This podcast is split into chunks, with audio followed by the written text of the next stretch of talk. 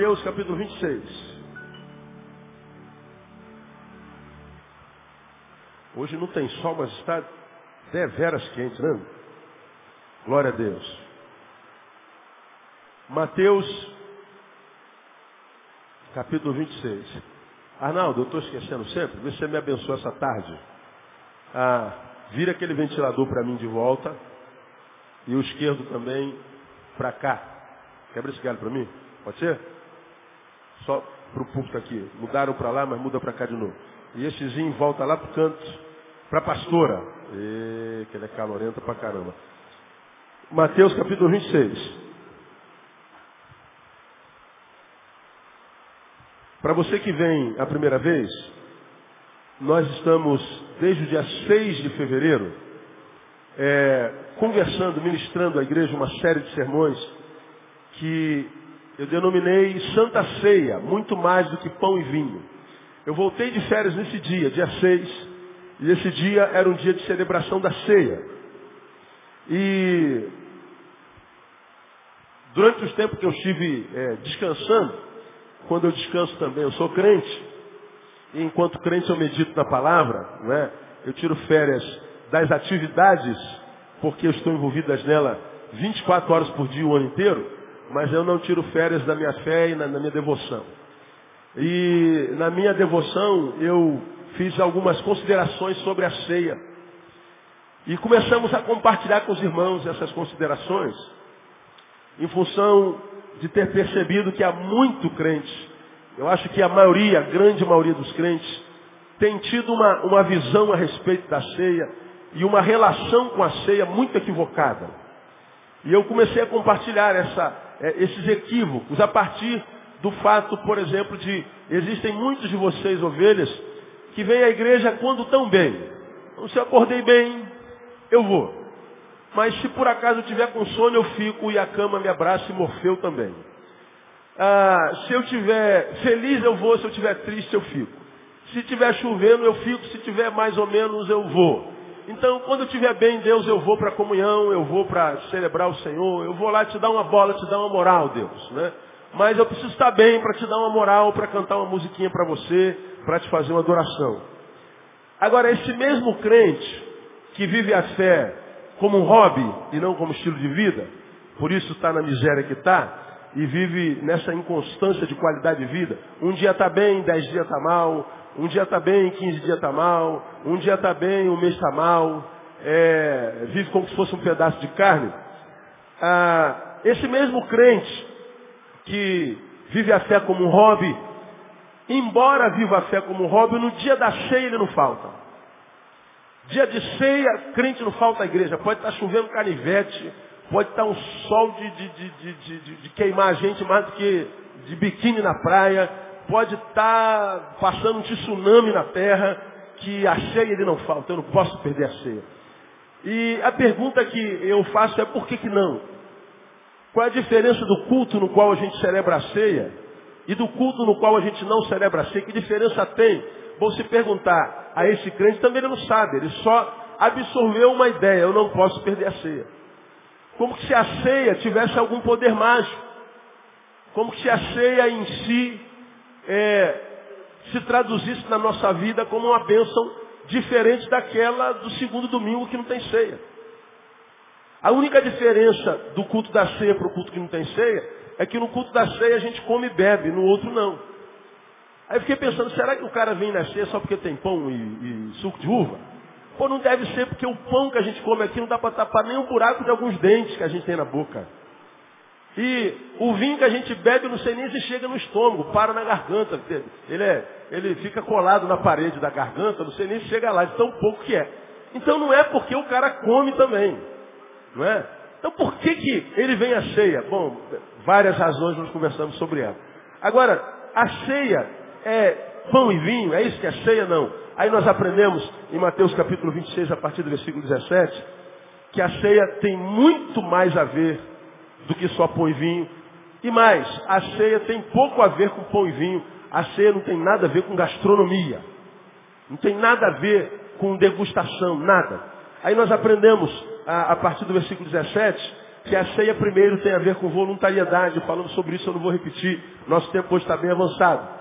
Ceia tem a ver com voluntariedade, tem a ver com disponibilidade. O texto começa dizendo que os discípulos vieram até Jesus e perguntaram onde deveriam celebrar a Páscoa a ceia. Vieram voluntariamente, Jesus não deu ordem, não mandou, não, não, não tinha nada escrito em lugar nenhum. Eles foram voluntários.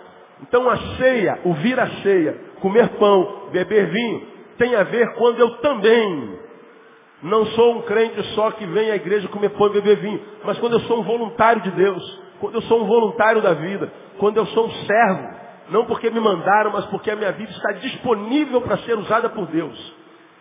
Vir à igreja no dia de ceia, comer pão e vinho, mas a vida é uma vida parasitária. A vida não é canal de Deus na vida de ninguém. A vida não serve a quem quer que seja. A vida não é bênção na vida de ninguém. Vir a ceia, comer pão e vinho é bobagem. Devia ficar em casa como fica o resto do mês. Perder tempo. Estar num dia como esse na praia é ganhar mais do que viver uma vida que não está disponível para Deus.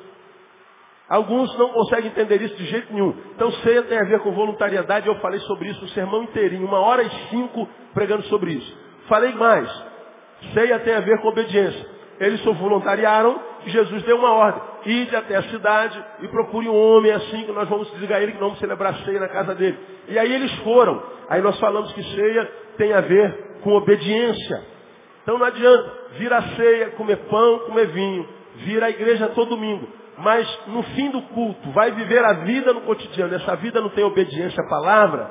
É uma vida só litúrgica dominical, dominical litúrgica. É uma vida templocêntrica. É uma vida só igrejeira. Uma vida que está voltada só para a coletividade. Mas é uma vida que não obedece aos mandamentos quando ninguém está olhando para a gente. É perder tempo também diante de Deus é servir um Deus como se fosse qualquer outro Deus. A vida não se traduz em vida, tem a ver com obediência. Fiquei dois domingos falando de obediência. Falamos no terceiro domingo, no outro domingo, que ceia tem a ver com humanidade. Jesus disse, ide a um certo homem. Jesus não dá o nome do homem, ou a cor do homem, a formação do homem, onde o homem mora. Diz, é um homem. Então, se é um homem, é alguém que eu valorizo, que eu prezo, que eu amo e que eu quero alcançar e eu quero que vocês alcancem. Então ceia tem a ver com humanidade, tem a ver com valorização da vida humana, independente de qual seja o homem, de como seja o homem, de como se veste o homem, de que credo tem o homem, de que cor seja o homem, de qual peso desse homem. A gente não pode julgar as pessoas pela aparência, pelo credo, a gente tem que valorizar todo tipo de homem. Então, quem quer que a vida espiritual se traduza em vida de Deus em si, tem que aprender a ser gente. Falamos sobre isso três domingos. Na semana passada, nós falamos que a ceia tem a ver também com hospitalidade. O texto diz que quando eles acharam o homem, né, diz que ao anoitecer, no versículo 20, reclinou-se à mesa com os doze discípulos. Ou seja, se ele sentou à mesa, significa dizer que o homem abriu a casa para eles celebrarem a ceia. O homem foi hospitaleiro. Então, a ceia tem a ver com hospitalidade. E nós aprendemos que hospitalidade é a palavra grega filoxenia, que é amor ao estranho, ou amigo do estranho. Isso é hospitalidade literalmente. Então o que Jesus está ensinando para nós, que nós precisamos ser pessoas que abramos as portas para os outros. Não estou dizendo necessariamente as portas de casa, mas da nossa vida. Estejamos abertos para relacionamentos. Falamos no sermão de domingo passado que em toda a coletividade, mordi a língua, você acredita? Que em toda a coletividade ah, existem panelas, inclusive na igreja. O que não é problema algum. O que não pode é que essa panela esteja o quê? Diga para mim tapada, com a tampa fechada. Ah, essa igreja é cheia de panelinha. É verdade. É essa, aquela, aquela, aquela, aquela de lá. A faculdade, né? o sindicato, ah, no trabalho, ah, no escritório. Tudo isso tem panelinha. Porque viver em sociedade é viver em panela. Quando é que isso é um problema? Quando a panela está fechada e a gente não permite que ninguém mais entre nessa panela, essa panelinha, a panela está fechada, ninguém se mete, nós somos uma, uma equipe superior e ninguém é, é, é, se mistura com a gente. Essa panela fechada, isso é do capeta. Nós falamos sobre isso na semana passada, é estar com a vida aberta para novos relacionamentos, para novos conhecimentos. Eu falei que há muita gente morrendo porque se transformou num deserto. Lugar de onde não sai coisa alguma. Lugar onde não há vida. São pessoas que porque se relacionaram no passado equivocadamente, foram traumatizadas, machucadas, e agora têm medo, têm desesperança, se fecharam para a vida, se fecharam para o mundo e dela não sai mais nada, viraram deserto. Não há vida no deserto. Se você não gera vida na vida de alguém, você também não terá vida de Deus na sua vida. Você não vai viver, vai existir. Falamos de uma outra característica da hospitalidade. Hospitalidade vem da mesma raiz de hospedaria. Hospedaria é onde o transeunte descansa, se hospeda. Então, quando a Bíblia fala que nós temos que ser hospitaleiros, aberta a relacionamento, mas também temos que ser hospedaria para alguém, ou seja, um lugar onde alguém descanse. Pessoas têm que vir até nós e encontrar descanso. Pessoas não têm que vir até nós e encontrar aborrecimento, dor de cabeça, apurrinhação. Nós temos que ser, porque somos de Deus, vida transformada por Deus, nova criatura em Cristo Jesus, temos que ser descanso e não cansaço dos outros. E falamos também que hospitalidade, além de ser da mesma raiz de hospedaria, é também da mesma raiz de hospital. Ou seja, hospital é o lugar onde a gente vai buscar cura. Nós temos que ser a cura do outro e não a doença. A maioria das pessoas que eu conheço, irmão, são mais a doença do que a cura. E a pergunta que eu fiz e com a qual terminei o sermão domingo passado. Você tem andado no caminho e nas suas relações você tem sido a doença ou tem sido a cura? Ceia tem a ver com vida aberta para relacionamento. Sermos lugar onde os outros descansam encontram paz e sermos o remédio e não a, a doença. Hoje eu quero, nessa meia hora, dar uma nova é, realidade à ceia, que está nesse versículo 20 que eu acabei de ler. Ao anoitecer, reclinou-se à mesa. Leia o restante do versículo comigo, irmãos. Não tem problema, eu espero você. Eu sei que você hoje está cansado, eu também estou, mas eu espero. Ao anoitecer, reclinou-se à mesa. Leia, irmãos. Não tem problema não, eu espero mais um pouco. Então, estamos na mesma situação. Ao anoitecer, reclinou-se à mesa, irmãos. Melhorou, mas eu, dá para melhorar. Ao anoitecer, reclinou-se à mesa, irmãos. Isso, agora sim. Reclinou-se à mesa com quem, irmãos? Com os doze. Quantos mesmos, hein? Significa dizer que também estava lá quem, irmãos? Judas Iscariotes. Ele reclinou-se à mesa com os dois. Bom, esse texto poderia estar escrito assim, e, e Jesus reclinou-se à mesa. Vamos celebrar a Páscoa, a ceia, vamos, então eles reclinaram a mesa. Mas o versículo não termina aí. Reclinou-se à mesa com. Com. Com é o prefixo de comunhão. Mesa não é lugar só da gente comer. Mesa, sobretudo, é lugar da gente comungar. Ceia tem a ver com comunhão. Então escuta você que vive a fé cristã como um hobby e que só vem à igreja na ceia, está perdendo tempo na vida. Arruma outro hobby, porque você vai encontrar maior sabor na vida. Não sei se vai encontrar mais alegria, mas mais sabor. Porque viver a fé como um hobby, ou seja, igreja não é alguma coisa que se é, mas um lugar onde se vai, é perder tempo na vida. Eu, se eu não acreditasse em nada, eu, se eu não acreditasse na comunhão, se eu não acreditasse na palavra, em Deus, se eu não acreditasse que na comunhão Deus ordena a bênção a vida para sempre, eu não passaria por aqui nunca. Eu, essa hora, certamente, irmãos, gosto muito de praia, estaria em cima da minha moto, porque eu estaria acordando mais ou menos esse horário, 10 horas, porque é domingo. Botaria minha preta na garupa e essa hora eu estaria lá onde eu vou sempre. Onde a praia está sempre vazia. Provavelmente estaria com isoporzinho, dentro do isoporzinho algo geladinho. E não te interessa o quê? Não é? Possivelmente Coca-Cola com limão. Não é? E estaria de sunga, tomando banho de praia e me queimando para ficar um moreno alto, bonito e sensual. Não estaria aqui nesse calor como falou, falou Julinho do Banjo. Então eu só estou aqui porque existe uma razão. Eu creio no que Deus faz no meio da comunhão. Amém, amado? Não existe outra razão para eu estar aqui. Se fosse para viver a fé como hobby, eu diria para mim mesmo, eu deixa de ser burro porque esse hobby não gera vida na vida de ninguém. Esse hobby só faz a gente perder tempo. Faz a gente mais se decepcionar do que ver a vida sendo gerada e abençoada com vida. Porque Deus não se relaciona com estranhos. Deus abençoa todos com a bênção que eu chamo de bênção geral, que é o acordar, é o viver, é o dormir, é o comer. Mas a vida fica restrita ao básico, a vida não transborda.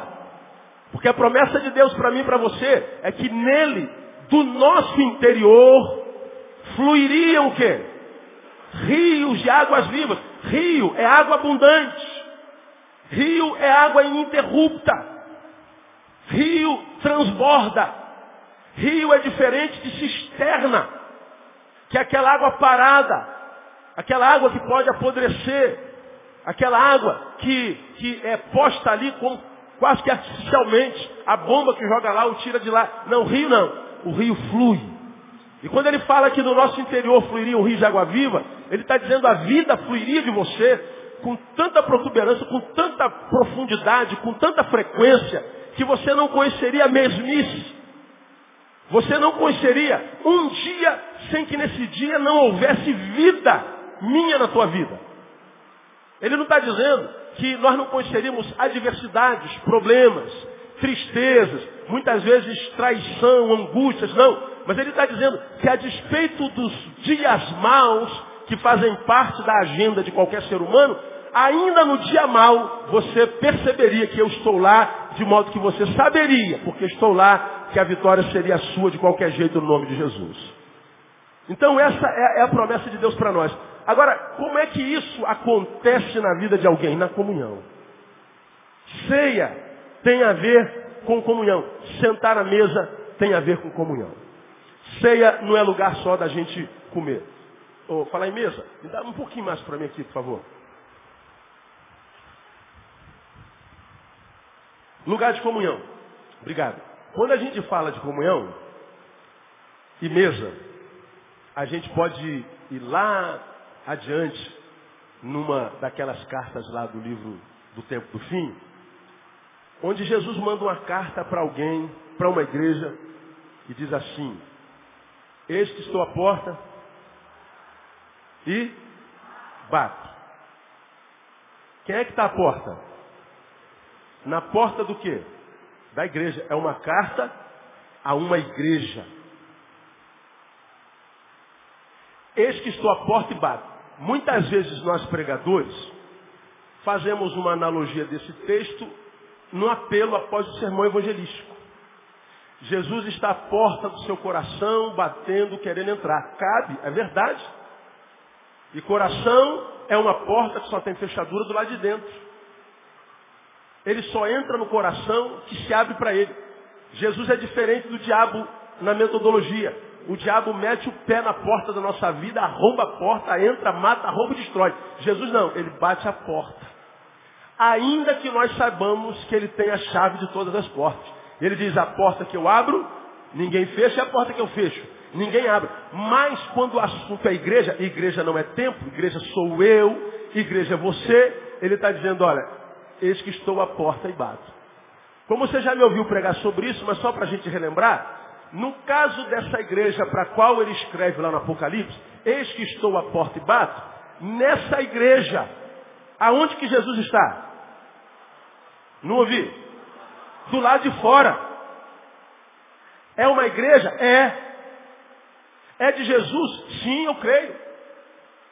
Mas a despeito disso, Jesus está do lado de fora.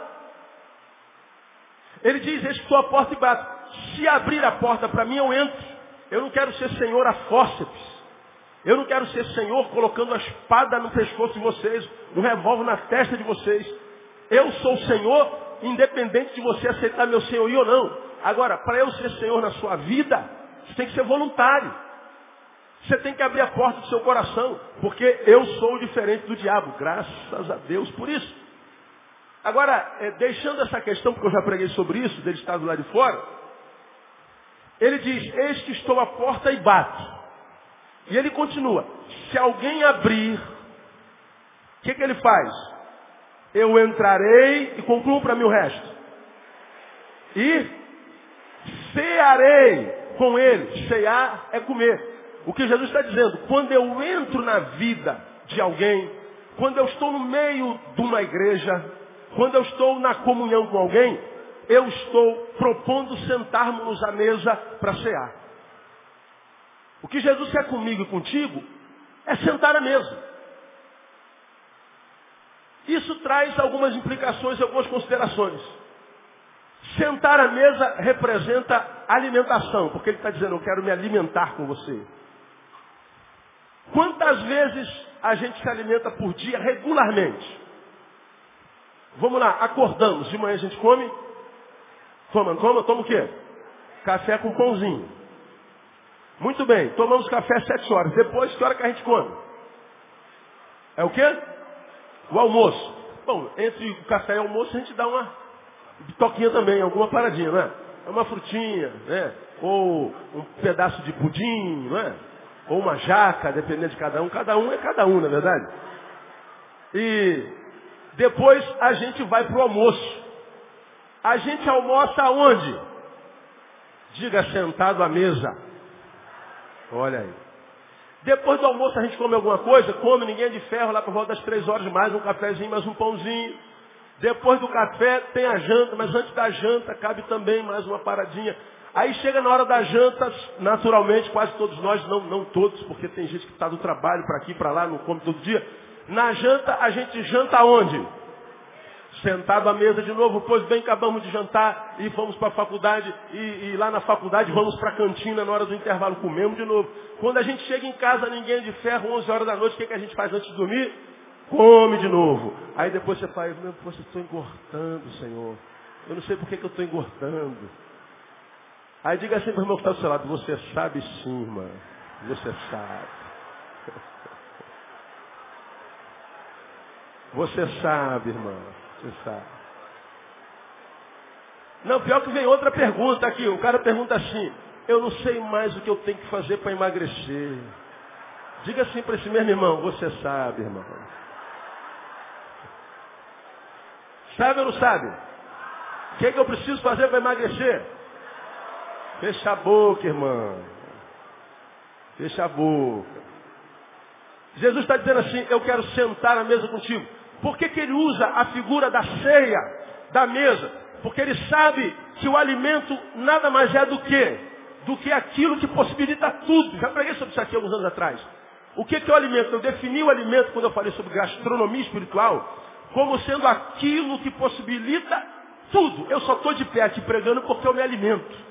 Você só está sentado ouvindo porque se alimenta. Você só vai conseguir andar para casa depois do culto porque se alimenta. Você só vai trabalhar amanhã porque se alimenta. Você só vai adoecer e vai ser curado porque se alimenta. Você só atura esse teu chefe safado, sem vergonha, maldito, porque você se alimenta. Você só atura essa loucura do dia a dia porque se alimenta. Para de se alimentar. Você não suporta mais nada, você morre. O alimento é o que possibilita tudo, é a base da própria existência. Jesus está dizendo assim, eu quero ser o seu alimento. Eu sou aquele que vai possibilitar que você possa realizar tudo. Tudo que você precisa realizar, mas cujo arroz e feijão não te capacita para isso. Porque existem dimensões na existência humana que arroz e feijão não, necessita. É aquela área em que a gente se move, como diria a música, no sobrenatural, irmãos. Tem a ver com alimento. Quando Jesus diz que ele vai celebrar a ceia com os seus, e ele se assenta à mesa, ele está dizendo, eu quero ser o vosso alimento. E o alimento se dá na mesa, na comunhão dos santos. Então, ceia tem a ver com comunhão. Sentar à mesa é desenvolver comunhão. Mesa não é só lugar de comungar. Agora, além de ah, entendermos isso, algumas outras realidades sobre comunhão. Quero compartilhar com vocês bem rapidamente dessa manhã. Comunhão, além disso de ser o lugar onde a gente se alimenta, Comunhão tem a ver com o quê? Primeiro, interação. Diga, comunhão tem a ver com interação. O que é interação? Interação é troca. Interação é câmbio. Interação é, é, é ligação que possibilita influência. Tem a ver com o processo, digamos, ensino-aprendizagem. Deus abençoou um professor com um saber específico. E eu vou me sento na sala dele. E ele então ministra sobre mim esse saber. E eu pergunto alguma coisa que me, me, me, me, permaneceu duvidoso. E quando eu falo com ele, ele me responde. E eu discordo dele, eu concordo. Ele me... Isso é interação. A minha existência dá sentido à existência de um professor. Para que serve um professor se esse professor não tem aluno? Quem é que dá sentido à existência do professor? O aluno. Quem é que dá sentido à existência de um pastor? A ovelha. Quem é que dá sentido à ovelha, a ovelha não, a pessoa de quem? De um médico. O paciente. Médico e paciente interagem. Pastor e ovelhas interagem. Professor e aluno interagem. Um dá sentido à vida do outro. De tal forma que se eu fosse médico, mas não existisse doença, a minha vida não teria sentido. Se não existisse doente, a minha vida só encontra sentido no outro.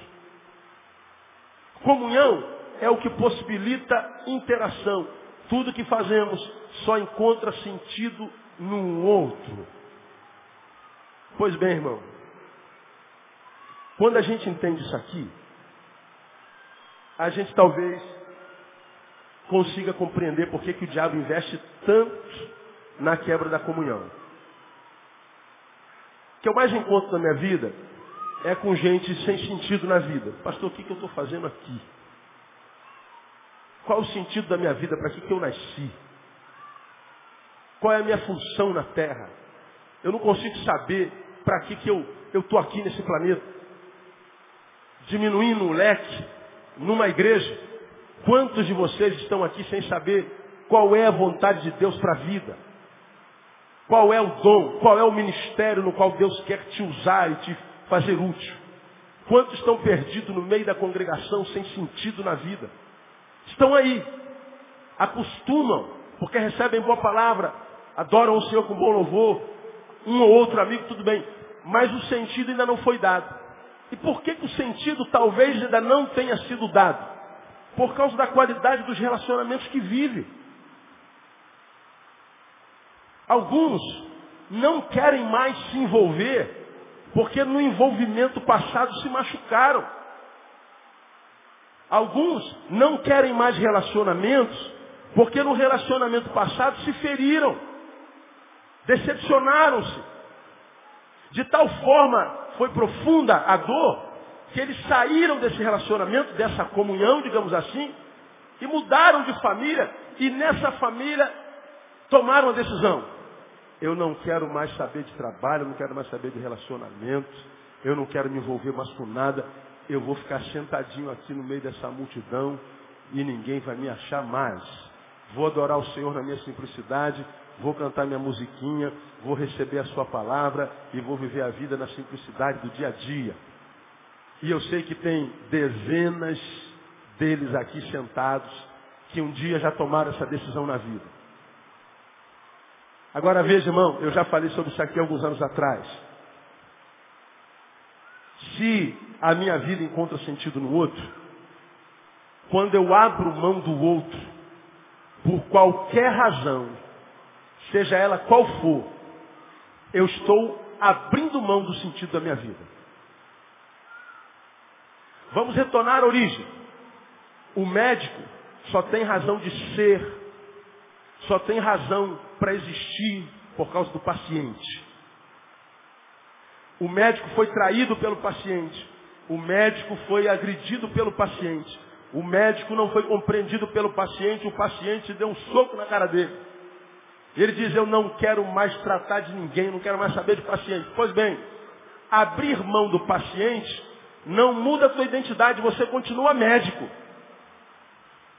Só que um médico que não tem mais sentido para ser. Ser o que? Médico não, simplesmente ser. Porque a gente só pode ser o que é. Quando nós sabemos o que somos, somos adoradores, somos filhos de Deus chamados para viver em comunhão. Quando eu abro mão dessa comunhão, eu estou abrindo mão da razão da minha existência. Aí a gente vira as costas para aquilo para o que a gente foi criado por Deus e cria uma vida paralela. Como quem diz assim, ó, eu não machuco mais, não misturo mais com essa gente, eu não quero mais saber desse negócio, isso tudo é palhaçada, um bando de falso, não, não. Diagnóstico teu, diagnóstico teu, traçado no tempo da dor. Esse diagnóstico que você está traçando, o traçou porque você foi ferido. Você estava machucado. Foi um diagnóstico. A tua mente, teu coração não estavam saudáveis nem equilibrados. Eles estavam feridos, decepcionados, traídos, machucados. E no meio dessa dor toda, você traçou uma verdade e um perfil. E esse perfil te conduziu para uma nova, uma nova vida, um novo estilo de vida. Pois bem, nesse estilo de vida, você imagina que não se machuca. Você imagina que aqui você está imune à dor. Que aqui está legal. Agora, eu quero apelar a essa vozinha que existe dentro de você interior, que você insiste em não ouvir. Diga para você, irmão, que a despeito da dor que você sentiu no tempo em que você era você, ou seja, um adorador, um servo, um ministro, diga que você não sente saudade daquele tempo. Tira o safado do irmão que te traiu. Tira o safado do pastor que abusou de você. Tira a trairagem dos que te feriram em nome de Deus. Tire, tire eles lá. Veja se não existia uma pessoa. Quem lembra? Levanta a mão bem alta assim. Acho que quase todos nós, né? Eu me lembro do dia da minha conversão. Pois é, quando Deus te salvou, quando Ele te converteu, no ato da conversão, Ele já liberou um projeto para a tua vida no reino. Cantaria Vitorino Silva, né? Deus tem um plano em cada criatura. Música antiga pra caramba, a maioria de nós não era nem nascida. Deus tem um plano para cada um de nós. Quando Deus te salvou, Ele plantou em você uma missão. Ele plantou em você uma vocação. Ele plantou em você um dom. E Ele está dizendo a tua vida só vai encontrar sentido quando você interagir com alguém para que esse dom entre em processo de ebulição, de serviço. Não há como viver plenamente sozinho. Deus não criou a gente para solidão. Deus não criou a gente para viver numa ilha. Deus criou a gente para viver em comunhão. E comunhão tem a ver com interação. Interação, portanto, é o que justifica a vida. A minha vida só encontra sentido quando eu interajo. Lá no Éden, Deus já falava sobre isso. Quando disse o quê? O que ele disse mesmo? Não é bom que o homem esteja só. Vamos juntos. Não é bom que o homem esteja só. Não, pastor, mas eu saí da igreja, estou no mundão, eu tenho um monte de amigos. São seus amigos mesmos. acrescentam vida na sua vida ou são só passatempo? Você não tem nada para fazer, vai até os seus amigos, aspas, enche a cara, depois da cara cheia, dá umas gargalhadas, volta para casa e você diz, poxa, nem vi o tempo passar, cara, que benção, que beleza. Poxa, passou rápido o tempo, eu nem vi. Aí a gente diz, poxa, que pessoa agradável. Pois é, porque passou o tempo, uma amizade abençoada é um passatempo? É isso que é uma amizade abençoada? Alguém que do lado de quem estive eu nem vi a hora passar? Ora, isso acontece comigo quando eu passei com o Shadow do meu cachorro. Isso acontece comigo quando eu leio um livro. Quando eu jogo dominó. Quando sentamos eu, o Arnaldo, o Jorge, às vezes Jorginho e mais a Djalma, e a gente senta na casa de alguém para jogar uma sueca. Não passa rápido, Arnaldo? Passa rápido. A gente vai para um passeio da igreja, tem sempre alguém que leva um baralhinho. Já deve ter um monte de gente na internet escandalizada. Que o baralho é do capeta, como o banjo é do capeta, o samba é do capeta, a sueca é do capeta, tudo é do capeta, e quem julga o outro também é do capeta, e é todo mundo do capeta. E a gente vai jogando uma suequinha, a hora passa rápido. Quem joga buraco vai passar, passar noite, quem joga xadrez, Passar dias jogando xadrez. Aí você fala assim, pô, os meus amigos são tão bacanas que fazem o meu tempo passar. Pois é, o meu cachorro faz meu tempo passar, a sueca faz meu tempo passar. Depois que eu jogo sueca, eu não aprendi nada na sueca. Só fez o tempo passar mesmo. Quando eu levo o Shadow para passear, quando eu levo, eu não aprendo nada com o Shadow. Eu só sei que ele em cada metro levanta a perninha para fazer xixi. Só, não aprendo nada. Quando eu, eu leio um livro, aí eu aprendo, aí é melhor do que qualquer amizade. Agora, alguém que só me faz passar tempo, não me é uma boa companhia.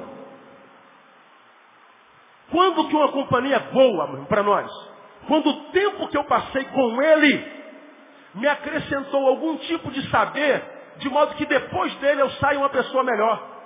Ele não me fez passar tempo, pelo contrário, ele enriqueceu o tempo que eu passei com ele. Agora, quando a gente se afasta de Deus, nós vivemos de paliativos. Porque a gente tirou a coisa principal do lugar da coisa principal. E você já aprendeu o que comigo? Que a coisa principal é fazer da coisa principal a coisa principal. Você já aprendeu que quando a gente tira a coisa principal do lugar da coisa principal, uma coisa secundária toma o lugar dessa coisa principal que para tomar o lugar da coisa principal deixou o seu lugar vago, então uma outra coisa toma o lugar dessa coisa, que para tomar o lugar dessa coisa deixou o seu lugar vago, então uma outra coisa toma o seu lugar. E assim vai. De modo que quando a coisa principal sai do lugar, tudo mais sai do lugar. E a gente não vive na essência, a gente vive na marginalidade, na margem, no paliativo. É gente que está com câncer do pecado, tomando novalgina para amenizar a dor. E a novalgina ameniza a dor, mas não cura o câncer. Irmão, nós fomos chamados para viver em comunhão. Não é para viver enfiado na igreja 24 horas por dia, não é isso.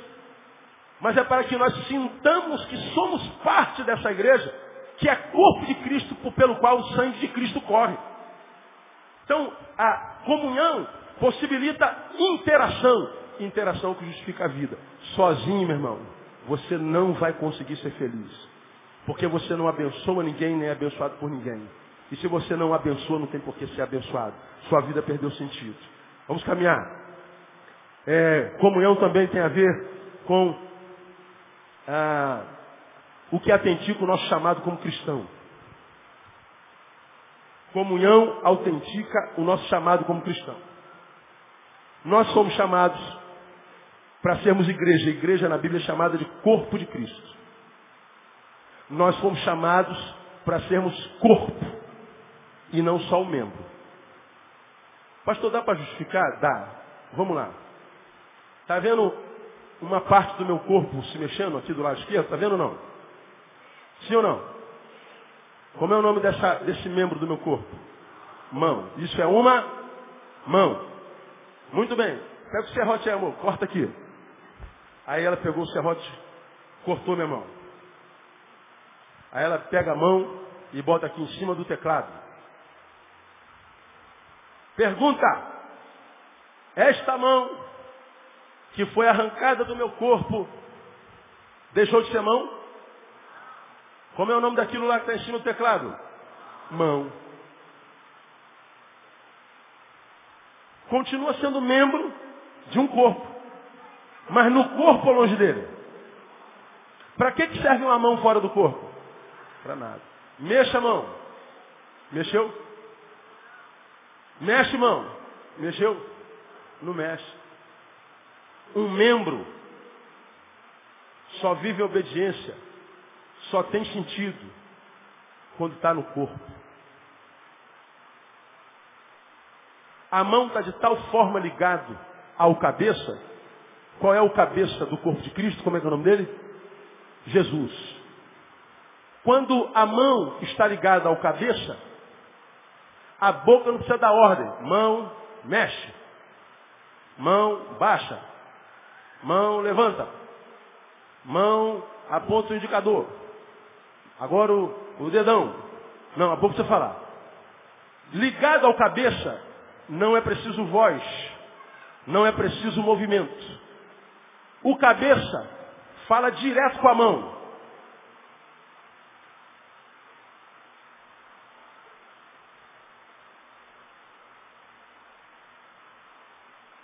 A boca não precisa ser intermediária. A voz não precisa ser intermediária. O cabeça fala direto com o dedinho do pé. Com o dedinho da mão. A cabeça fala direto com os glúteos. Comprime o glúteo aí. Não comprimiu? Comprimiu, Tatiana? Então. Comprimiu. Ninguém deu ordem. O glúteo está tapado pela calça, debaixo da cueca. Parece que ele não está percebendo o que está acontecendo aqui. Não está vendo nada. Não tem ouvidos, mas está ligado ao cabeça. Ligado ao cabeça, onde quer que esteja o membro em comunhão com o corpo, ele vai ser abençoado e usado por Jesus. Dá para entender o que eu estou falando com vocês? Agora, quando eu sou só um membro, mais esquartejado, arrancado do corpo, eu não presto para nada. Eu não tenho razão de existir. Essa mão que me foi arrancada e posta sobre o piano, porque foi arrancada do corpo, o que, que nós precisaremos fazer com essa mão? De fato, de verdade, enterrá-la. Engraçado, né? Eu fiquei sabendo esses dias, quando uma pessoa amputa um braço, uma perna, ele tem que fazer o enterro do braço e da perna, como se fosse uma pessoa, registrar, fazer. Eu não sabia disso não, cara. Aliás, eu nunca pensei isso. O que, que se faz com, com a mão que foi amputada? Eu nunca pensei nisso na minha vida. Essa semana que eu soube disso. Então, se eu ranquei minha mão, essa mão vai ter que botar num caixãozinho, vai ter que ir para o cemitério, vai ter que ser enterrado. Agora diga que você não conhece, ou talvez você seja este. Crentes que estão mortos.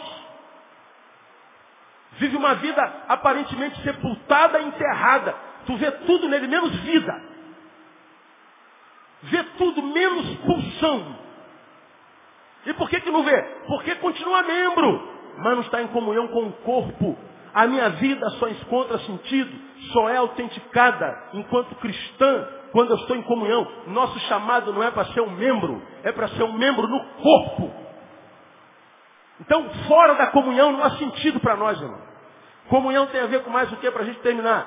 Comunhão dá sabor à vida, porque a Bíblia diz não é bom que o homem esteja só. Agora, quando o homem não está só, quando o homem está bom, bem acompanhado, isso é bom. Da mesma forma como o texto diz, palavra da boca do próprio Deus, não é bom que o homem esteja só, nós podemos entender, é bom que o homem esteja acompanhado. O outro traz sabor à nossa vida. Pastor, não foi o que aconteceu comigo, pastor. Porque eu acreditei no outro, o outro me matou, o outro me machucou, o outro me feriu. Pois é, irmão. Você vai se lembrar disso porque essa palavra que eu ministrei aqui não tem como esquecer. Eu falei que o outro é o nosso veneno, mas falei que o outro também é a nossa cura. Pegamos o exemplo da jararaca. Você está passando pela tua igreja, tem uma jararaca embaixo do banco. Jararaca ou cascavel? É o quê? Cascavel. Isso é cascavel. E a igreja está cheia de cascavéis. Dá uma olhadinha para o lado, vê se tem cara de cascavel. Aí, aí, aqui hoje não vieram. A igreja está cheia de cascavel. Aí tu senta no banco, só Ih, tá amarrado. Se tu sentar no banco ouvir, sai fora. Senta em outro lugar. Aí tá lá. Você chegou perto e ela vai, puf, dá uma picada rápida. Não é dolorida não, ela é. É só picadinha de nada, coisa de nada. Você nunca viu uma cascavel grudou e ficou? Já viu isso não? dói nada. Só sente a fisgadinha. Mas ela injetou em você um veneno que se não for socorrido logo pode te matar. Muito bem, corremos para o hospital e o hospital faz uma solicitação ao, ao Butantan e o Butantan que faz soro é, antiofídio e aí vai o soro do veneno da cascavel. Aí chega lá e eles dão um soro contra o veneno da cascavel. Aí a pergunta que eu fiz para vocês, vocês sabem. O veneno da cascavel mata. E o que que cura o veneno da cascavel? O próprio veneno da cascavel. Se eu não me engano, pega o veneno e joga no sangue do cavalo. É isso mesmo. O cavalo faz não sei o que lá naquele sangue. Aí você colhe de novo e faz mais não sei o que. O próprio veneno que mata é o veneno que cura. Esse irmão que está do seu lado tem o poder de te matar, mas ele também tem o poder de te curar. Quando eu abro mão da comunhão porque alguém quase me matou, eu estou abrindo mão do processo de cura. Eu estou dizendo, você me adoeceu, eu vou embora, não quero mais saber disso. Você está dizendo, eu absorvi a doença como status quo, abro mão da cura e vou viver doente pro resto da minha vida. Pois é, o efeito correto era, você me feriu, me machucou. Eu vou permanecer aqui porque eu sei que Deus vai usar alguém para me curar. Porque no mesmo lugar onde eu posso adoecer, é o único lugar onde eu posso ser curado no nome de Jesus. Agora, por que, que muitos que foram feridos em relacionamentos continuam doentes 20 anos depois? Porque foram feridos naquele lugar abandonaram aquele lugar e não estão em lugar algum. Não tem como ser curado da doença daquela jararaca, daquela cascavel. Eu posso não estar mais em comunhão com aquela gente, mas existe outras gentes de Deus com os quais eu posso me relacionar, porque na casa de Deus não tem só jararaca, tem um monte de gente que é remédio para a cura da jararaca da cascavel. Quando eu falei tem um monte de cascavel na igreja, tem, mas tem um monte de remédio na igreja também no nome de Jesus. Sempre uma pessoa para dar uma palavra de graça, para aparecer no momento exato. Então, comunhão é isso. Tem a ver com interação, autentica nosso chamado como cristão, que é para ser corpo, dá sabor à vida e por último, é onde o Senhor ordena a sua bênção. Ó, oh, quão bom e quão suave, quão maravilhoso é que os irmãos vivam em União, comunhão. Lá no final do capítulo ele diz, no Salmo 133, porque ali o Senhor ordena a bênção e a vida para sempre. É diagnóstico de Deus. Ó quão bom e quão maravilhoso é. Quando você diz assim, ó, viver em comunhão é o inferno, pastor, você está dizendo, Deus, tu te enganaste. O Senhor não sabe de nada. Porque ele disse, é maravilhoso que os irmãos vivem em comunhão. Irmãos, numa igreja, numa coletividade, a gente se machuca a beça. A gente se decepciona a beça. Meu Deus. É, é, é, é, é muita, é muita, muita falsidade. É muita mentira, muita fofoca, cara. Se fosse daqui, ó, é, relatório das picuinhas da semana. Todo domingo eu vou dar o relatório das picuinhas. A gente passava três cultos aqui falando só de picuinha a semana inteira. É uma fofocada danada. É uma gente miserável, fofoqueira, medíocre, que vive se metendo na vida dos outros, não tem nada a ver. Inventa, aumenta, uma, uma baixaria, uma pequenez, uma cabecinha de formiga, que a gente é, pergunta, meu Deus, essa gente é convertida? Claro que não. Ou se é, não amadureceu nunca. Agora, eu vou sair dessa igreja porque tem muita gente falsa. E vai para qual igreja que não tem a gente falsa? Para qual igreja você vai? Não, pastor, isso aqui tem falsa demais, eu vou para lá. Ou se lá não tinha gente falsa, acabou de chegar.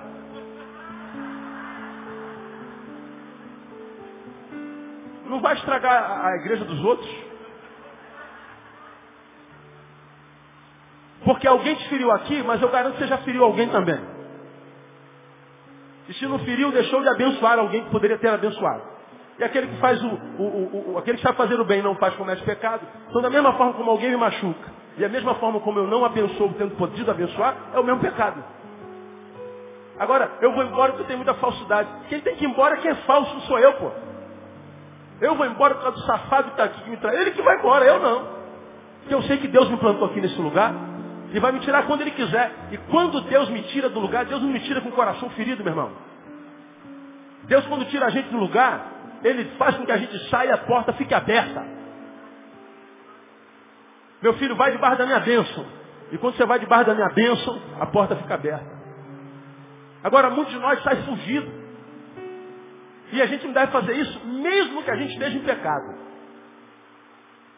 Agora, a gente se fere, Ferido traça o diagnóstico. Traçar um diagnóstico com o coração ferido é certamente traçar um diagnóstico equivocado. Porque quando a gente, irmão, não está na comunhão, quando a gente não está bem com Deus, com os irmãos, a gente tem que duvidar do nosso diagnóstico. Você vai se lembrar disso. Adão se encontrava com Deus todo dia tardinha. Ele quando via Deus sorria. Eu fico imaginando essa cena na minha cabeça aqui. Ele, se Deus fosse corpóreo, ele corria no pescoço de Deus e pulava em cima de Deus. Adão, e ele passava aquele tempo gostoso com Deus. Pois bem, pecou. No mesmo dia tardinha, como em todas as outras tardes, Deus foi visitar Adão.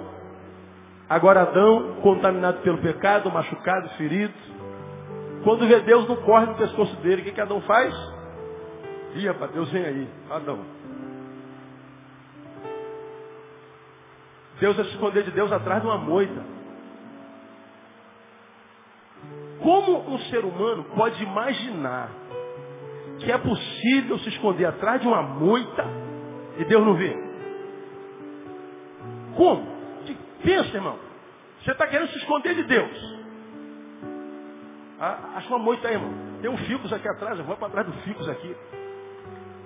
Está dentro da razão esse homem? Não está, irmão. Jonas foi outro. Ah, em Tarsis Deus não vai. Deus não tem é, validoso para ir para Tarsis. Então em Tarsis ele não me acha. Como, como que pode um negócio desse, cara? Então o cara quando está ferido, está tá errado, está em pecado, não pode confiar 100% no seu diagnóstico, porque ele perde a capacidade de racionalização. Porque achar que pode esconder de Deus atrás de uma moita tem que estar tá fora de si, cara. Não tem como, irmão. Então você foi ferido, magoado, machucado, traído, abusado. Legal. Não tem como mais continuar lá ou aqui. Ache um outro lugar onde você possa continuar a ser quem você é. Porque a sua vida só encontra sentido na comunhão, porque ela tem interação. Porque lá você faz valer o chamado do Senhor que é para ser corpo e não membro. É lá onde você encontra sabor na vida. É lá onde você é. E cuidado com o diagnóstico que vocês tomam quando vocês estão feridos. Vocês podem tomar decisões das quais venham se arrepender o resto da vida. Está ferido? Não faça nada, fica onde está. Não vá nem volte. Não vá para a direita nem para a esquerda, não faça nada. O que fazer quando não se sabe o que fazer? Nada. Faça nada. Quando o coração não tiver mais ferido, tiver mais apaziguado, quando houver menos amargura, menos mágoa, menos dor, menos ódio, aí você toma a decisão. Você vai tomar a decisão mais racionalmente. E você não vai se arrepender. Ceia tem a ver com comunhão. Irmão, se você está longe da comunhão, volta para a comunhão. Porque você vai ver que a vida volta para você e a tua vida encontra sentido. Nós somos chamados para viver e viver com abundância. Que Deus te abençoe com essa abundância no nome de Jesus. E creia, na igreja tem muita cascavel, mas tem muito remédio também. E você está sentado do lado de um remédio abençoador. Eu queria que você dissesse para ele, eu quero ser remédio na sua vida sempre, no nome, da, no nome de Jesus. Amém, amados? Vamos aplaudir o Senhor? Eu queria que você ficasse de pé e abraçasse dois irmãos. Diga assim, meu irmão, quero ser a cura, não a doença na sua vida, em nome de Jesus. Quero muito ser a cura e não a doença na sua vida. Em nome de Jesus. Tremendo, né? Coisa linda essa palavra de Deus para o nosso coração. Eu espero poder ser remédio para vocês sempre. E nunca doença. Vamos orar ao Senhor. Obrigado, Deus, por essa manhã. Quanto calor fez hoje, Deus. Mas a despeito disso, quanto enriquecido fomos hoje, Senhor. Muito obrigado pela comunhão que há entre nós. A despeito das lutas, das falsidades, a despeito das cascavéis, a despeito dos Judas que estão entre nós, ainda assim existem outros onze apóstolos salvos, santos e abençoadores. Nós te louvamos porque a igreja não é uma comunidade perfeita. Mas a despeito da nossa imperfeição, tu te manifesta no meio dela. Muito obrigado. Queremos ser, ó oh Deus, cura e não a doença. Queremos ser, ó oh Deus, o antídoto e não o veneno. Dá-nos essa alegria na comunhão. Nós oramos no nome daquele que nos salvou, nos curou e nos chamou para vivermos uns com os outros em amor. No nome de Jesus, nosso Senhor que reina. Amém e aleluia. Deus abençoe você. Até logo mais, se Deus quiser.